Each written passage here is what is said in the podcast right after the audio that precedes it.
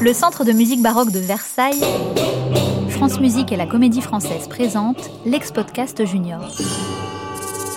Épisode 2, une journée avec la troupe de Molière.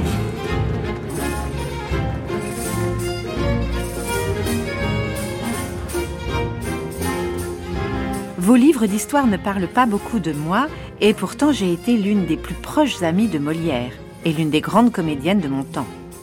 Je m'appelle Madeleine Béjart, et c'est moi qui ai fondé l'illustre théâtre avec Molière et quelques copains du quartier des à Paris. À l'époque, mon cher Molière n'avait que 21 ans. Il s'appelait encore Jean-Baptiste Poquelin. Et moi, j'en avais 25. Autant vous dire que je fais partie de la troupe depuis belle lurette. Mais cela me semble bien loin.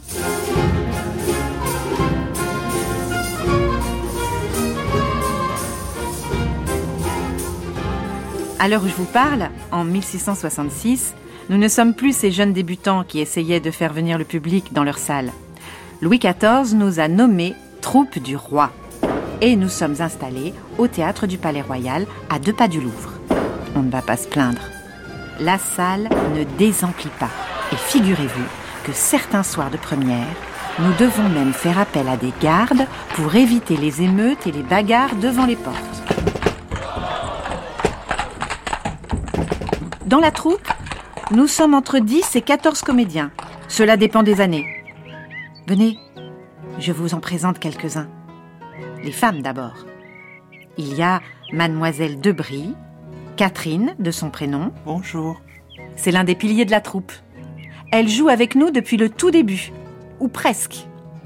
Avec nous également, la belle marquise du parc. Excellente danseuse, et puis notre jeune Armande, ou plutôt Madame Molière, puisqu'elle est sa femme depuis quatre ans. Certains ont deviné qu'Armande était ma fille, mais je préfère éviter le sujet. Quant à moi, je joue surtout les rôles de servante. Mais attention, des servantes drôlement futées, qui n'ont pas la langue dans leur poche et sans qui l'histoire ne finirait pas bien. Bonjour Madeleine. Bonjour Lagrange. Lui, c'est l'un de nos meilleurs comédiens et le bras droit de Molière. Lagrange tient aussi les contes de la troupe. Il donne souvent la réplique à la torillière. De son vrai nom, François Lenoir. Remarquez comme les comédiens aiment se donner des pseudonymes. La Torillière joue à merveille les rôles de marquis amoureux ou de valets qui ont plus d'un tour dans leur sac.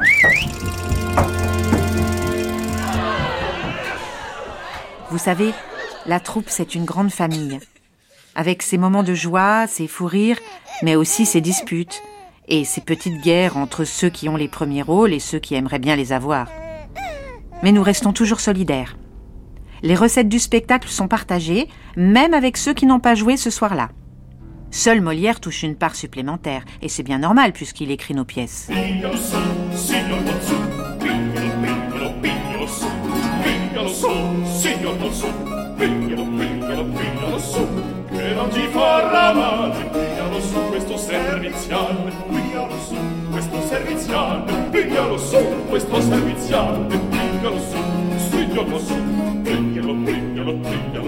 Nos journées sont sacrément remplies.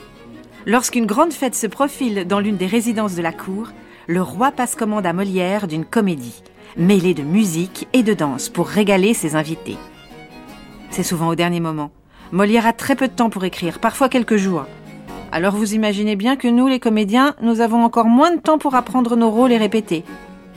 Nous avons intérêt à avoir une sacrée mémoire. Lorsque nous montons une comédie-ballet, les dernières répétitions sont les plus importantes nous retrouvons les musiciens et les danseurs pour que les parties parlées, chantées et dansées se conjuguent le mieux possible. Nous sommes parfois plus de 50 sur scène, alors autant vous dire qu'il n'y a pas de place pour l'improvisation.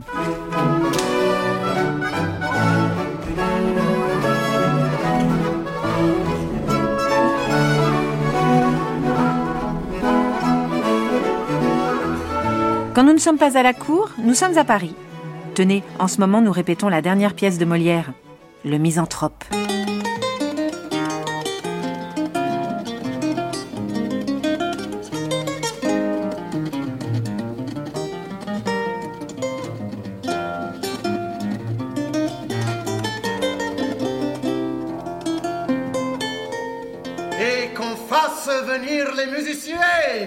Je crois que ce n'est plus comme cela à votre époque, mais à la mienne, il y a de la musique au théâtre à chaque représentation. Pendant les entr'actes, nos violonistes jouent des airs à la mode, le temps qu'on change de costume et de décor. Ce n'est pas toujours facile de les entendre, car dès que les comédiens ont quitté la scène, le public se met tout de suite à bavarder. Ça crie dans tous les sens. On joue en général trois jours par semaine, le vendredi, puis le dimanche et le mardi. La représentation a lieu dans l'après-midi entre 14 et 17 heures. À mon époque, les rues de Paris ne sont pas encore éclairées. Certaines sont de vraies coupes-gorges, et il faut finir avant la tombée de la nuit pour que les spectateurs puissent rentrer chez eux sans risquer leur vie. J'ai fini de me maquiller en vous parlant et j'entends qu'on s'agite dans les coulisses. On va bientôt frapper les trois coups. Ça veut dire que la pièce ne va pas tarder à commencer. On m'attend. Je vous laisse.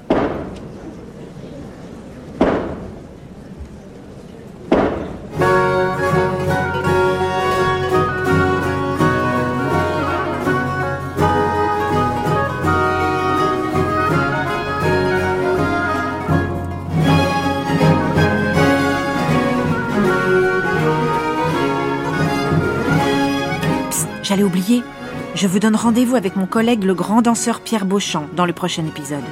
Grâce à lui, vous saurez tout sur l'importance de la danse au XVIIe siècle.